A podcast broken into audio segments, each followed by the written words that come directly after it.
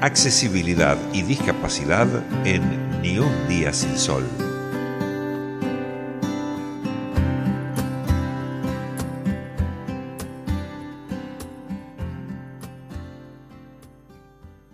Fundación Barceló dicta la carrera de medicina, psicología, psicología y fisiatría, nutrición, modalidad presencial y a distancia, y enfermería también a distancia.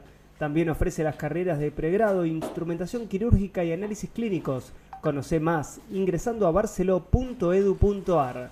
Viví tu sueño. Estudia en Fundación Barceló. Inscribite a los cursos en salud en la UTN Avellaneda. Con el curso de auxiliar de farmacia podés desempeñarte en el ámbito farmacéutico y adquirir conocimientos sobre el mantenimiento de la salud y el correcto manejo de medicamentos. También está abierta la inscripción al curso de secretariado médico que permite incorporar las herramientas necesarias para desempeñarse como secretario médico o administrativo. Ambos cursos comienzan en octubre con clases presenciales y virtuales. Para mayor información e inscripciones, ingresar en extensionfra.com.ar o comunicarse a extensión .utn.edu.ar o a cursos.utnfra.gmail.com Y como siempre, una vez al mes hablamos de accesibilidad, de discapacidad o de diversidad. Y encontrarse en la diversidad es el evento argentino sobre discriminación destinado a los jóvenes. ¿Cuándo? Hoy, a partir de ahora, de las 9 de la mañana y durante todo el día en la ex ESMA, en Avenida del Libertador 8151. Y por eso vamos a hablar con Ariel Dorfman. Él es el presidente y fundador, espero que no me haya equivocado, de Encontrarse en la Diversidad. Hola Ariel, buen día. Juan Pablo Regalado te saluda, ¿cómo estás? Hola, ¿cómo andás? Buen día. No, no, no te equivocaste, así es. Todo lo que dijiste está, está perfecto único evento gratuito en el mundo que reúne a más de 2.000 jóvenes de diferentes instituciones educativas, formales, no formales, vinculado también a la discapacidad, a la diversidad. ¿Y por qué nace encontrarse en la diversidad, eh, Ariel? Mira, eh, encontrarse no es casual que, que, nazca en Argentina, que se produzca específicamente en, un ámbito de una comunidad, este, eh, porque nada, tenemos una historia y una cultura que, nos habilita esto. ¿Sí? Preguntarse qué es lo argentino eh, quizás puede dar alguna pista. Este, cuando encontramos como una respuesta de que quizás lo argentino es eso, es eso, ese punto en el cual nacemos, vivimos o, o, nos vinculamos, nos da un buen trampolín, ¿no? Y la verdad es que acá hemos dado condiciones en este país donde la diversidad cultural, la diversidad religiosa, más allá de que obviamente faltan cosas, ¿no? Este, el racismo, son temas que obviamente tenemos muchísimo, muchísimo por trabajar, pero sí tenemos una base legal, cultural y educativa que promueve esto. Y lo que fuimos viendo con, los años tenía que ver con esto, ¿no? con cómo las identidades, eh, eh, en todos los lugares, obviamente en nuestro país también, pero en todos lados, podían ser una, una posibilidad de, de, restricción, de limitación, de condicionamiento, eh, pero también podían ser una potencia de, liberación, de encuentro, de orgullo. Y la verdad que en las biografías de los que fundamos la organización nos dimos cuenta que nuestras identidades podían ser estigmas o, podían ser posibilidad. Eh, ¿Y, quiénes son? Que a todas nos pasaba eso. ¿Y quiénes son los que forman la fundación? ¿Y por qué? Siempre reitero este por qué. Porque viste que suele pasar que cuando uno trabaja una temática siempre es por algo, por, por algún evento puntual, por haberse cruzado entre distintas personas eh, diversas, pero ¿cuál fue el motivo que, que lo llevó hace más de 16 años a, fundar Encontrarse en la Diversidad? Mira, yo, yo creo que todos eh, los que lo, lo, lo, hicimos, primero lo hicimos con, con una instancia primaria, lo aprendimos de las personas con discapacidad específicamente, que, es la máxima venada sobre nosotros y nosotros, la llevamos a la máxima expresión. A, que no solamente para hablar sobre temas de accesibilidad o discapacidad, sino para, hablar sobre, sobre identidades, para hablar de religión, para hablar de cultura, para hablar de diversidad sexual, para hablar de racismo. Hicimos exactamente eso, entonces nos dimos cuenta de que no queríamos que nadie hable en nuestro nombre, de acuerdo a nuestras identidades específicamente, y, y también porque veíamos que vivimos en una sociedad injusta, desigual, racista, clasista, homofóbica, y queríamos hacer algo. Eh, es ahora, no, es ahora y soy yo. Este, y eso es lo que un poco nos, nos llevó adelante. Eh, el, concepto de responsabilidad, de, hacernos responsables por nosotros y por la comunidad en la cual estamos viviendo. Así que nos dimos cuenta que eso eh, era lo central. Y nos dimos cuenta que había, nosotros es el lema de, de la fundación, encontrarse en la diversidad, todo lo distinto que tenemos en común y nos dimos cuenta que con personas muy distintas teníamos un montón de diferencias en común. Así que eso fue lo que nos motorizó.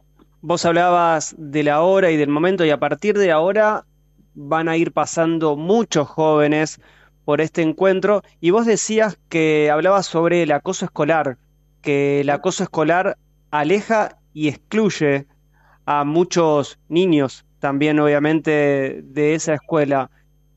¿Por qué hablar también de acoso escolar? La, discriminación en, distintos ámbitos va teniendo distintos, distintas formas, distintos tonos, ¿no? Eh, en el ámbito escolar se transforma en acoso. Eh, ningún, eh, ningún niño, ninguna niña, ni, ningún joven recibe un maltrato de una manera original. Son, se van replicando los mismos discursos sociales que están en la vida adulta. Entonces, este, en algún sentido, nosotros lo que estamos dándonos cuenta, porque la Fundación trabaja, eh, nos gusta decir, en todos los lugares con todas las personas, que específicamente en el ámbito escolar, el acoso era el, repetir los discursos que se repiten en los adultos de una manera distinta. Entonces nos dimos cuenta que no se puede ser original en el acoso porque no se puede ser original en la discriminación. Son discursos sociales, culturales y políticos que vamos repitiendo en distintos momentos de nuestra vida. Entonces nos dimos cuenta que, el acoso funciona exactamente así, que generalmente eh, no se acosa a el varón cis eh, eh, cristiano de un metro, lo que sea, el alto, vamos a decirlo de alguna manera, ¿no? Entonces nos damos cuenta que se van repitiendo siempre ciertos patrones y nos parecía que, que eso, que hay que generar otras alternativas, otras maneras de vincularnos en todos los lugares de la vida. Y el acoso tiene que ver con relaciones de poder. Y lo que nos parece es eso, darnos cuenta que estamos todas las personas en los lugares del mostrador. La cuestión es darse cuenta cuándo y cómo, ¿no? Estamos conversando con Ariel Dorfman, él es el presidente y fundador de Encontrarse en la Diversidad, hablando del evento argentino sobre discriminación destinado a los jóvenes. ¿Y cuáles, eh, cuáles son los desafíos de acá en más? A partir de, esta décima, decimosexta jornada?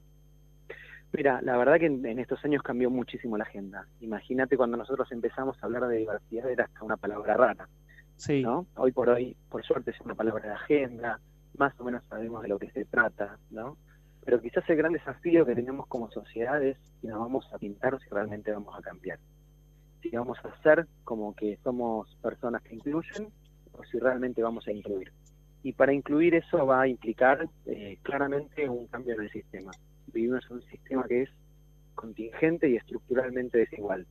Entonces, bueno, tenemos que ver de qué manera podemos hacerlo, porque si rompemos todos, siempre, siempre quedan más heridos los de siempre, eh, siempre quedan heridos los de siempre, eh, y, y, bueno, entendemos que tiene que ser de otra forma la manera en la cual tenemos que reconstruir nuestras sociedades.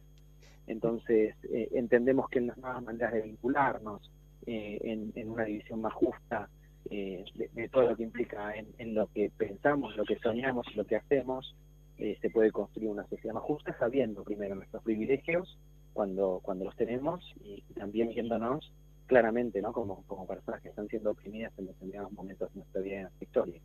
Complejo, ¿no? Porque al hablar de inclusión de incluir o, no incluir, siempre si hablamos de inclusión, siempre tiene que haber alguien al que se deba incluir, entonces hay alguien que incluye y alguien incluido y siempre vas a encontrar esa diferencia entre unos y otros. Pero... Sí, sí, perdón. No, no, no, te, escuchaba. Entonces, ¿cómo, cómo, ¿cómo llegar a tener que dejar de incluir o de ser incluido? Mira, yo creo que e-, es una conversación teórica muy larga, la que, la que planteas, y es muy buena. Yo creo que todos tenemos que estar en, esa postura. La cuestión es qué está pasando que siempre son los mismos a los que hay que incluir, los que tienen el poder para para, eh, para incluir, ¿no? Eh, hay algo que es muy de, la psicología social, ¿sí? que se habla que cuando un grupo funciona bien, los roles no son fijos, ¿no? Entonces, bueno, eh, hay veces alguna persona lidera, algunas veces una persona es el que da el mensaje, algunas veces es una, una persona quien, eh, quien es el intermediario. Bueno, si, esos roles van variando eh, y, no hay dolor y no hay angustia y eh, digo, sufrimiento evitable, ¿no? La, vida también es sufrir, está, está en la baraja. Pero en, en esto que estamos hablando, ahí me parece que, va la cuestión. la inclusión no, es una acción final, es una manera en la cual nos vinculamos en la vida eh, todos tenemos que ser personas eh, inclusivas, todos, todos y todas. Entonces ese es el gran desafío que tenemos como sociedad, eh, porque si no pareciera que a veces somos testigos de la vida en la cual estamos viviendo y hay veces que no nos queda otra, como decimos nosotros en el acoso laboral o en el acoso escolar, que pensamos que hay una víctima y un victimario, pero bueno, los que estamos mirando ahí lo que pasa también estamos teniendo un rol. Eh, a veces no podemos decir nada porque somos víctimas de esta situación también, porque si decimos tiene un costo, y a veces silenciamos porque creemos que ese discurso eh, que está siendo estigmatizador de una persona es el correcto. Entonces, eh, no sé si me fui un poco por las ramas con lo que te decía, pero no. el gran desafío es que todos y todas podamos incluirnos e incluir a los demás. Nosotros hace un año también en el medio de la pandemia, en realidad, hacíamos un podcast sobre accesibilidad que directamente en la apertura ya planteábamos eso, ¿no? Decíamos, hablar de inclusión o de discapacidad queda bien, pero realmente enfrentamos nuestros prejuicios y realmente hablamos porque queremos hablar o solamente porque, porque queda bien. Y un poco también eh, es eso, ¿no? Trabajar, plantear agenda y ver en qué momento se puede correr de esa inclusión o no o no inclusión. Temas Hay, hay veces hay veces que, que también por esta moda, por esta instancia utilitaria, ¿no? Eh, yo no, soy una persona con discapacidad, ¿no? Eh, y, cuántas veces nos encontramos nosotros las personas, eh, nada, entre en, en, una discapacidad eh, motora, ¿sí? O, intelectual, hablando en nombre de las personas con discapacidades. El, gran desafío es no ocupar las sillas que no son nuestras. La diversidad tiene sillas para todos y para todas. Entonces, eh, ocupemos las sillas que nos corresponden. Tenemos que eh, dejar siempre ese lugar. Nosotros eh, también tiene que ver con poder, ¿sí? Sigues todavía siendo muchísimas organizaciones que no critico, quizás no puede muchas veces ser lugares muy amorosos y justos, pero están en la permanente capacitación de las personas con discapacidad, ¿no? Eh, como que si no, no, habría una, capacidad de este, eh, per se, ¿no? Por ser persona, entonces hay que hacer siempre siempre capacitaciones. Esto lo, aprendimos mucho de nuestras compañeras y compañeras con, discapacidad, ¿no? Que, nos fueron enseñando esto y por eso me, atrevo a, tomar ese pañuelo y a repetir eso que, que Caro, que es la vicepresidenta de la fundación, que es una mujer que lo dice habitualmente, o que Meche, que es la presidenta del Consejo Asesor, que es una persona usuaria de silla eh, viene conversando con nosotros hace tantos años.